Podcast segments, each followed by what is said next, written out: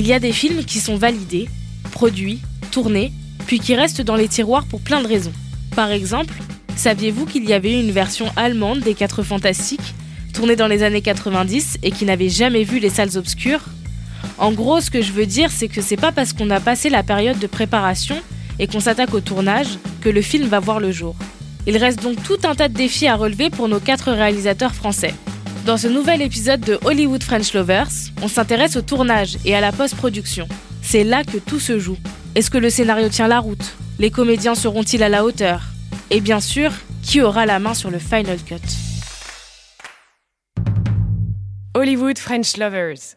Hollywood French Lovers est réalisé en partenariat avec la plateforme de VOD Universiné. Universiné, c'est tout un monde de cinéma. Hollywood French Lover. À Hollywood, on l'appelait The Continental Lover. Ah. Hollywood French Lovers. En dehors de quelques virages, on va prendre par Hollywood Way. Hollywood French Lovers. Épisode 3, enfin le tournage.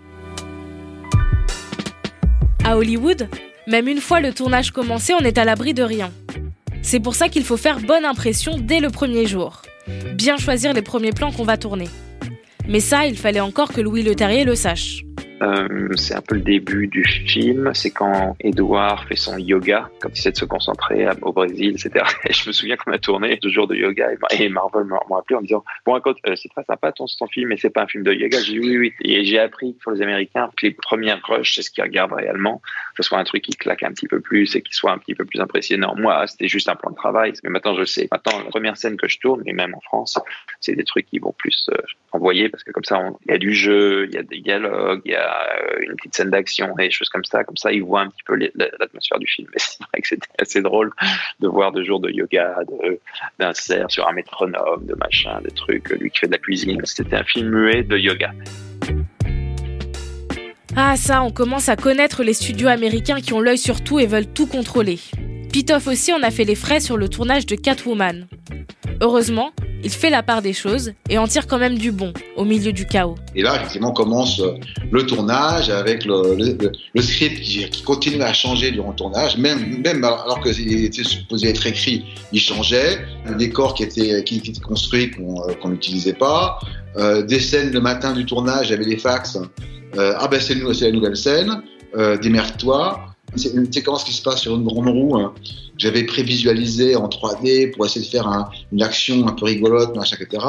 La veille du tournage, quand le matin du tournage, euh, on me dit ah bah, le studio finalement euh, aime pas trop ce que tu as fait au niveau de la, la, la, prévise, de la prévise. Euh, trop de choses. Donc là, tu es là et, c'est matin du tournage, tu vois. Donc, euh, donc euh, réunion de crise, tu fais venir les storyboards pour euh, artistes, pour refaire. Voilà. Donc, et, et, le tournage, ça a été ça. Ça a été enchaînement de catastrophes. Euh, pratique en fait. Pas, pas, par contre, au niveau ambiance, c'est génial. Les rapports avec avec Sharon Stone, avec Halle Berry étaient, absolument incroyables. Donc euh, tout se passait super bien. Dès que je voulais un truc, euh, tu veux la caméra où, tu veux une grue plus grande, plus petite, plus jaune, plus, verte. Voilà, j'étais vraiment, si tu veux, le, metteur en scène quoi. Donc ça, c'était la partie extraordinaire. Tout le monde m'écoutait respectueusement. Pour, pour prendre un exemple dans, dans l'industrie, j'étais un peu comme un, comme un CEO. C'est-à-dire que euh, d'une grosse boîte de, de, Nestlé ou je sais pas quoi, et ainsi, t'es le CEO, t'es le chef, t'es le patron, c'est à toi de faire tourner la boîte, et au-dessus de toi, t'as le board, les boards des directeurs qui sont là et qui te disent quoi faire. Et ton boulot, c'est de faire que les trucs soient livrés en temps, en heure. Donc mon travail, c'était de faire que les journées soient tenues, qu'il n'y ait pas de retard, qu'il ne manque pas de plan, euh, que tout soit là, et que, les choses soient tournées comme le studio veut. Donc, et d'ailleurs, le studio, tous les jours, voyait les roches avant moi.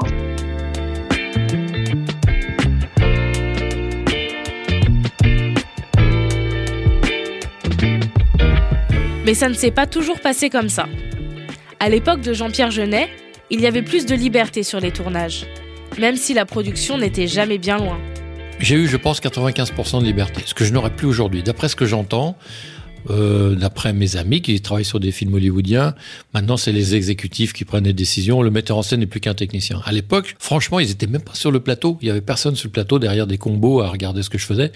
Ils voyaient les rushs avant moi, mais généralement ils venaient me voir pour me dire que c'était super. Et j'avais, euh, au niveau du casting, au niveau du découpage que j'ai que j'ai fait, au niveau du storyboard, au niveau tout, j'avais vraiment une grande liberté. Bon, euh, il y avait les petits, j'appelle ça les, chiens de berger, les chiens de berger qui, viennent mordre les mollets quand ça va passer vite. Alors oui, tous les jours il y avait une pression énorme. J'avais coutume de dire c'est le jour le plus difficile de ma vie, mais tous les jours. Donc c'était pas facile non plus. En vérité, quand le tournage d'Alien La Résurrection commence, il faut à un peu de temps pour s'habituer aux pratiques hollywoodiennes. Il a l'habitude d'être le seul maître à bord, mais maintenant il faut composer avec les demandes du studio et protéger son équipe. Au tout début, on a commencé par des scènes très difficiles qui étaient les scènes sous-marines. Évidemment, ça se passait mal parce que c'était très compliqué. Euh, je me souviens qu'il y avait, quand il y avait des problèmes, moi je savais pas ce qui se passait sous l'eau. J'étais à l'extérieur, moi. Je pouvais leur parler grâce à des speakers sous-marins, mais eux ne pouvaient pas me parler. Et un jour, euh, un making-of vient, les gars du making-of, et ils plongent un stick avec une caméra sous-marine, et je vois en face ce qui se passe. Et je leur dis, mais pourquoi on n'a pas ça? Et ils me répondent, mais si on en a une, mais tu l'as jamais demandé. C'était un peu ça le, climat hollywoodien. Et donc, on avait pris du retard dès le début. Et dans ces cas-là, il y a des menaces, effectivement, de virer en premier le chef opérateur, en deuxième le chef décorateur, et puis en troisième vous. Mais en fait, ça n'arrive jamais de virer un, metteur en scène parce que ça leur coûterait trop cher. Le, projet serait arrêté, le temps de trouver quelqu'un d'autre. Euh, il serait en, je sais pas comment on appelle ça, en pay or play, c'est-à-dire que vous seriez quand même payé. Donc ça leur coûterait trop cher. Il faut vraiment que ça se passe très mal pour qu'il vire un metteur en scène. Par contre, ça peut arriver au chef opérateur. Et comme Darius Konji est quelqu'un qui prend son temps, qui, a besoin de, temps pour faire une belle lumière, j'étais obligé de le défendre parce que il y avait des menaces de le virer, effectivement.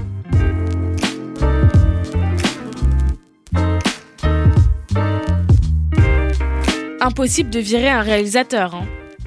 Alexandre Aja n'est pas tout à fait de cet avis. Entre Alien et la colline à des yeux, les lignes ont bougé, et il est devenu de plus en plus difficile de se faire entendre en tant que metteur en scène. Après tout, à Hollywood, le réalisateur, c'est un technicien comme les autres. Le jour se, couche, on doit tourner les derniers plans du film, et Maxime Alexandre, qui est, euh, qui est mon directeur de la photo et qui a fait euh, Tension avec nous et qui a fait plein d'autres films depuis euh, avec nous, me dit euh, Je ne peux pas tourner, il n'y a plus assez de lumière. Et donc je dis à la, à la productrice, je dis mais on peut pas tourner, il n'y a pas assez de lumière. Elle me dit non, il faut tourner, on doit finir la journée, on doit. Je fais mais il n'y a pas de lumière, donc on ne pourra pas utiliser ce qu'on tourner. C'est pas grave, on tourne. Et Maxime a eu un petit coup de chaud parce que c'est un Italien au tempérament euh, italien, et donc il a, il a dit je ne tournerai pas, il n'en est pas question. Et euh, la productrice s'est énervée, lui a dit si tu ne tournes pas, je te vire. Et à ce moment-là, pour protéger Maxime, je lui dis si tu vires Maxime, je pars aussi. Et donc la productrice, le temps de cette soirée, a décidé de nous virer tous les deux au milieu du tournage. Donc je me suis dit mais ça ne va jamais arriver. Euh, on est en plein tournage, on est à Ouarzazate. Voilà. Et tout d'un coup, mes agents m'ont appelé dans la nuit pour me dire qu'est-ce qui se passe? Ils sont en train de chercher un autre réalisateur. Euh, qu'est-ce qui s'est passé? Et je me dis, mais non, mais les acteurs vont jamais euh, accepter comme ça. Et je suis sorti, je les ai retrouvés dans, la seule boîte de nuit qu'il y avait à Ouarzazate, où on allait le soir de temps en temps, et ils étaient tous en train de danser, et ils m'ont regardé comme ça, ah, il paraît que tu pars. C'était un, choc euh, culturel, parce que, évidemment, dans le cinéma, dans, dans, un cadre de cinéma français, ce, ce scénario-là ne pourrait jamais exister. Alexandre Aja est avant tout un auteur.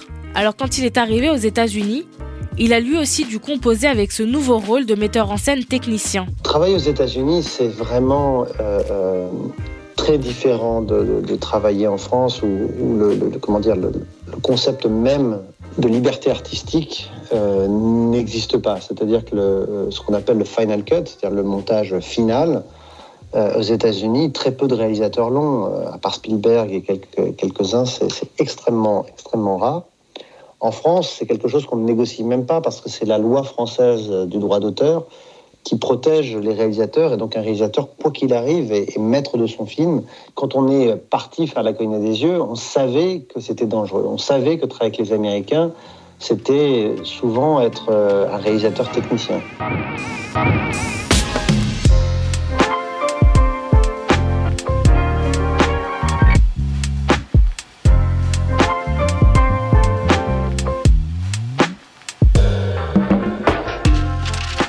Pitoff, en revanche, c'est plus simple.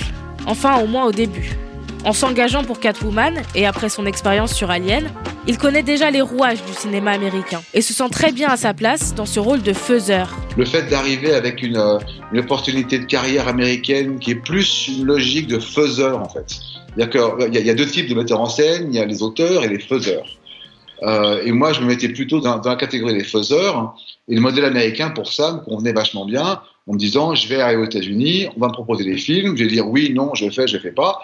Donc, et, je vais bosser comme un taré et ça va être génial. c'était un peu la, la manière dont euh, je voyais les choses. Mon truc à moi, c'était c'était plus par rapport au temps. C'était pas tellement la quête d'auteur, c'était plus par rapport à un problème de course après le temps. Donc, il s'avérait être, complètement idiot, mais bon, c'était me dire voilà, je veux pas rester pendant des années euh, le cul devant mon ordi à juste rêver et pas faire des choses. Euh, dans le côté faiseur, il y a le côté on, on te donne un script et tu te démerdes pour en faire quelque chose. Mais malgré tout, ça devient très vite compliqué. Rien ne se passe comme prévu pendant le tournage. Des scènes doivent être retournées sur fond vert et Pitoff peine à trouver du sens dans un scénario encombré. C'était après des trucs complètement euh, euh, ridicules. Toute la fin, pareil, a été a été retourné en, en, en, comment à la fin à, à, Los Angeles. Voilà, parce que c'est la fin qui était qui était tournée avec ni queue ni tête. Voilà. Et, donc du coup à la finale, le film, bah, bah il est ce qu'il est. Euh, et il est pour moi, il est euh, à la fois euh, comment un, un, un bonheur et, et, et, et, un truc maudit en fait. Je suis vraiment entre content de l'avoir fait, etc., et horrible de l'avoir fait. J'ai vraiment ce côté double double truc. Je peux pas dire que c'est pas moi qui l'ai fait parce que je l'ai fait. Euh, et, et, ce truc qui dit mais putain j'ai pas pu faire ça, c'est impossible. Et, et, et, en fait au final ce que ce que je dis aux Américains parce que ça leur parle, je leur dis écoute je me sens comme dans euh, Rosemary's Baby, hein, c'est-à-dire que j'ai été violé par le diable et j'ai donné naissance à un monstre.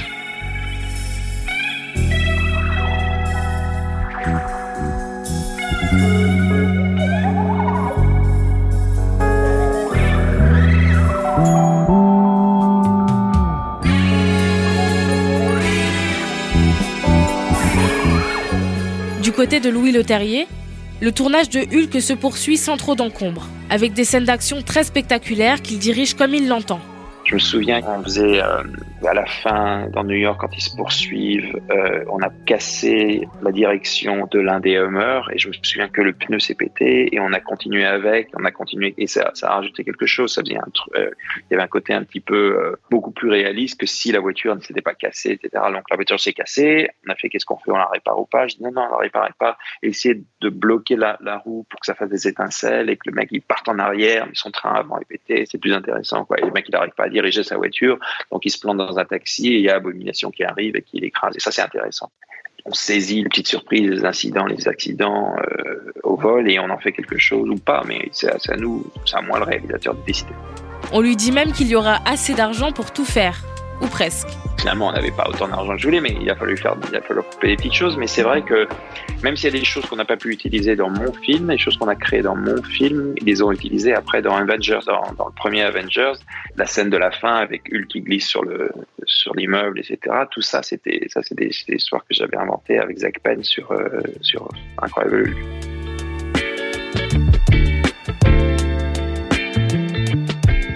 Alors que le tournage de La colline à des yeux s'achève, le film part en montage. Alexandre Aja est satisfait, même si on lui a refusé une ou deux scènes un peu trop trash. En premier, le réalisateur monte sa version du film, le Director's Cut. Puis le film est ensuite souvent remonté, raccourci, avant d'être distribué. Jusqu'ici, rien de surprenant pour Alexandre Aja, mais un nouvel obstacle l'attend. À la fin du montage, on faisait le montage, le, premier montage, le Director's Cut, ce qu'on appelle euh, à Paris, et euh, Wes Craven et, et, Peter Locke, qui étaient l'autre producteur aussi, ils sont venus à Paris pour voir, euh, pour voir le premier montage. Et quand on est sorti du film, nous, on était très contents, très excités de leur montrer. ils faisaient vraiment la gueule. Et ils étaient heureusement qu'on a gardé les imprévus. Il va falloir tout retourner. C'est une catastrophe. Et, et là, on était vraiment, mais qu'est-ce qui se passe? On ne comprenait pas parce qu'on avait vraiment le, film qu'on leur a montré, c'était à 90% le film tel qu'il est, euh, tel qu'il est sorti par la suite. Et il y avait un, vrai décalage de compréhension. Ils n'étaient pas contents, ouais, c'était pas content du film. Et, euh, finalement, euh, j'avais dans mon contrat la possibilité de, faire une, de faire une projection test euh, avant de, leur redonner le montage. Et on a fait cette projection test. Et pendant les semaines qui ont précédé cette projection test, ils m'ont appelé, ils m'ont dit mais c'est c'est dangereux de faire cette projection, les gens vont en parler, ça va être horrible, tu vas tuer le film, faut pas faire cette projection test, fais-nous confiance. Et j'étais tellement certain qu'on avait quelque chose d'intéressant, de, bien, de terrifiant, d'efficace, que je suis resté euh, heureusement euh, sur ma conviction. Et on est parti en projection test et ça a été un tel succès que tout a changé. Jean-Pierre Jeunet aussi sera sauvé par de bons retours de projection test. Le tournage terminé et les petites querelles avec les producteurs aussi, tout semble aller pour le mieux. Même s'il va falloir encore batailler un peu. Il fallait toujours aller plus vite, il fallait toujours couper, ça coûtait trop cher, enlever des plans, qui vous reprochent après. Après, ah, pourquoi vous avez coupé ça? Bon. Donc c'est ça qui était difficile. Mais avec les exécutifs, avec le patron Tom Hoffman, c'était génial. Et j'ai vraiment une liberté. Je vous dis, à tel point que quand ils m'ont demandé de faire une director's cut pour les DVD, tout ça, j'ai dit, mais c'est la version qui est en vente, c'est la mienne. quoi. J'ai peut-être fait une ou deux petites concessions au montage. Après, il faut en faire, hein, il faut discuter. Euh, quand on l'a montré pour la première fois dans les test screenings, il y avait une centaine de demandes de modification quand même. Pourquoi? Parce qu'ils engagent des anciens monteurs à la retraite. Entre autres, nous, c'était le monteur de Star Wars.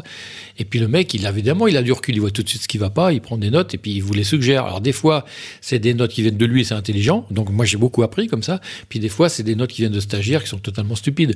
Mais ils veulent les voir. Puis alors vous vous dites, bon, on a essayé, c'est nul. Il dit, ouais, pas de problème, vous avez, essayé, je pourrais dire que c'était nul. Vous voyez, c'est un compromis comme ça. Euh, parfois aussi, les tests screening, qui sont une discipline très particulière, hein, les, il y en a eu un qui, avait lieu à, à, Las Vegas, je me souviens, et la Fox voulait couper une scène euh, très très simple, mais qui me faisait hurler de rire. Donc l'humour était peut-être pas vraiment le, sujet du film. C'était euh, un alien qui tuait Dan et Daya d'un coup de, langue dans l'arrière de son crâne. Il prenait un bout de cervelle, il le regardait en louchant et tombait par terre. Et ça, ça remplaçait une scène extrêmement chère.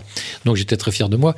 Puis quand la Fox a vu ça, ils ont dit quand même c'est trop gag et on va le couper. Et moi j'ai dit donnez-moi une chance. Au prochain test screening, on le teste et on voit, on questionne les gens. Et ce jour-là à Las Vegas, les gens hurlé de rire, ont applaudi et ils ont mis dans les questionnaires, c'était leur scène favorite. Donc en rentrant, je montrais le papier à Tom Hoffman, gna, gna, gna, voilà, et ils m'ont sauvé la, la, scène, comme quoi les test screening parfois peuvent aider les metteurs en scène.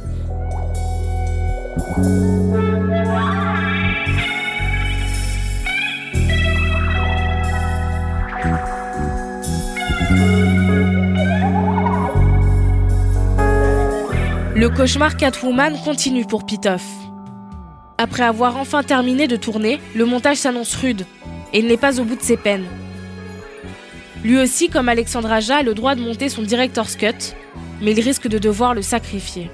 En, tant que directeur, le studio te file 12 semaines de machin, etc., pour vraiment faire ton director's cut. Et euh, au, bout de, huit semaines, le studio euh, vient vers moi, me dit est-ce qu'on, euh, est-ce que tu crois, est-ce que tu nous autoriserais à, comment à prendre du temps sur ton director's cut pour pour faire avancer les choses et qu'on puisse tenir le, les délais, etc. Et, je leur dis en toute bonne foi, ouais, évidemment, voilà, que, parce que ce que je vais arriver à faire moi, voilà, il me faudrait beaucoup de temps pour vraiment essayer de créer mon truc à moi. Mais là, vu le temps imparti, bah, j'ai vraiment joué le jeu à fond en me disant non, non, on est là, on bosse, on y va, on avance.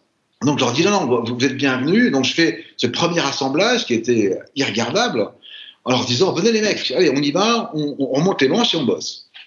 Et euh, c'est ce qu'on a fait. Donc ils sont venus, on a commencé à, faire des changements, à changer les textes, à inverser l'ordre du montage pour essayer d'avoir un truc qui tienne la route. Parce que le truc, il avait vraiment, c'était un, un serpent à 50 têtes, quoi. Ça avait une que les têtes. Euh, et, donc on avance, on avance, et puis on arrive dans un process qui est, euh, très classique pour les films de studio comme ça, c'est les. On retourne. Qu'est-ce qui manque? Et, euh, et, donc la liste du retournage, elle était, elle était. Donc on a effectivement retourné pendant 10 jours des scènes qui manquaient, des trucs qui, des textes qui étaient changés, à tel point qu'il y avait des scènes, si tu veux, où ça, devenait carrément ubuesque, parce qu'il y avait des scènes où à force d'avoir changé le texte, donc il n'y avait plus de texte qui était, euh, qui était, euh, qui était dit par les actrices, c'était que des actrices qui écoutaient. Donc en montage, quand, quand tu montais les choses bout à bout, tu n'avais que le texte d'autres acteurs qui était off, la personne qui écoutait, oui, oui, l'autre qui parle, et puis tu, tu coupes Sur l'autre qui écoute pendant que l'autre parle, c'était ridicule.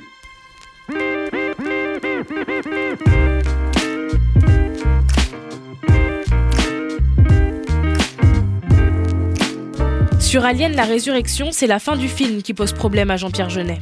Il déteste ce que Joss Whedon a écrit. Mais voilà, il faut trouver un moyen de faire mieux et moins cher. Alors l'histoire de la fin, euh, c'était un peu complexe. C'était une fin au- qui était une vraie séquence d'action que moi je détestais. Ça se passait sur des falaises et les aliens devenaient des dragons. C'était d'une crétinerie sans nom. Donc moi tout de suite j'ai proposé d'autres solutions à la Fox. Et puis il y avait aussi un problème de coût. Tout ce qu'on écrivait coûtait trop cher. Même Guillaume Laurent, euh, avec qui j'ai écrit Amélie Poulain, était venu avait écrit une fin. Oh, Je crois qu'il y en a eu cinq ou six de fins écrites. Et finalement j'ai trouvé une solution qui était assez cheap, c'est-à-dire que l'alien euh, par un petit trou dans la coque du vaisseau qui est aspiré dans l'espace.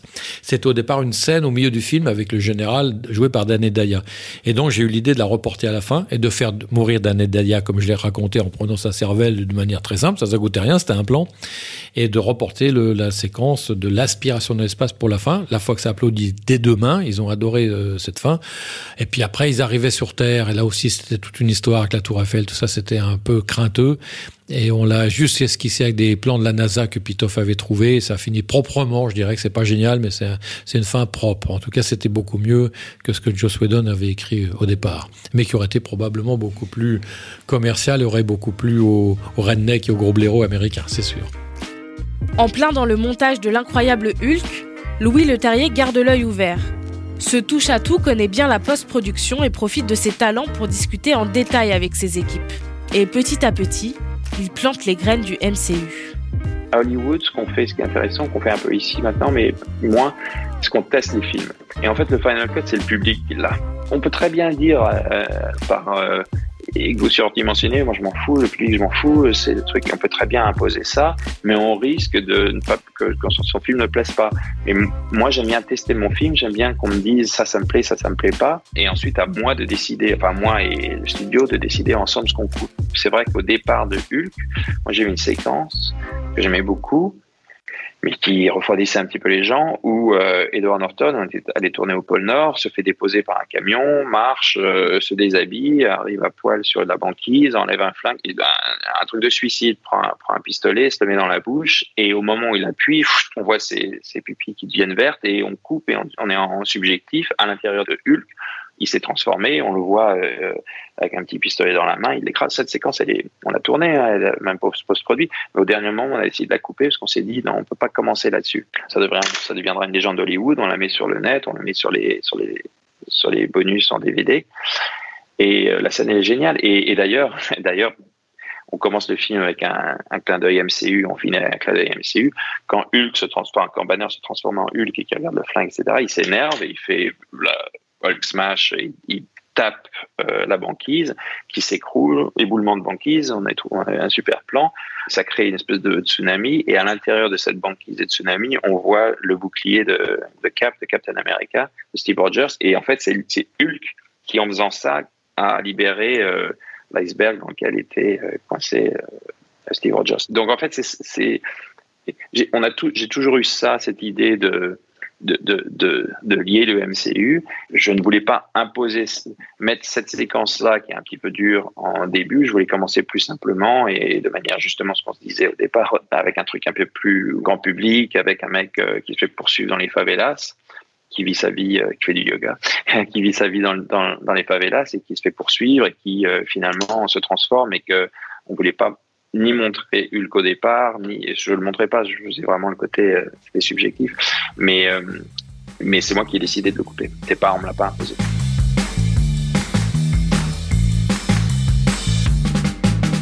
Director's Cut, Final Cut, projection test, on a presque l'impression que ça n'en finit pas. Et pourtant ça y est, nos quatre films vont sortir. Alors, après des mois de bataille avec les studios, ou de tournages épuisants, que pensera le public de ces films et quel avenir pour nos réalisateurs français? La suite dans le dernier épisode de Hollywood French Lovers, une série audio by Sophine. Hollywood French Lover. À Hollywood, on l'appelait The Continental Lover. Ah, Hollywood French Lovers. En dehors de quelques virages, on va prendre par Hollywood Way. Hollywood French Lovers.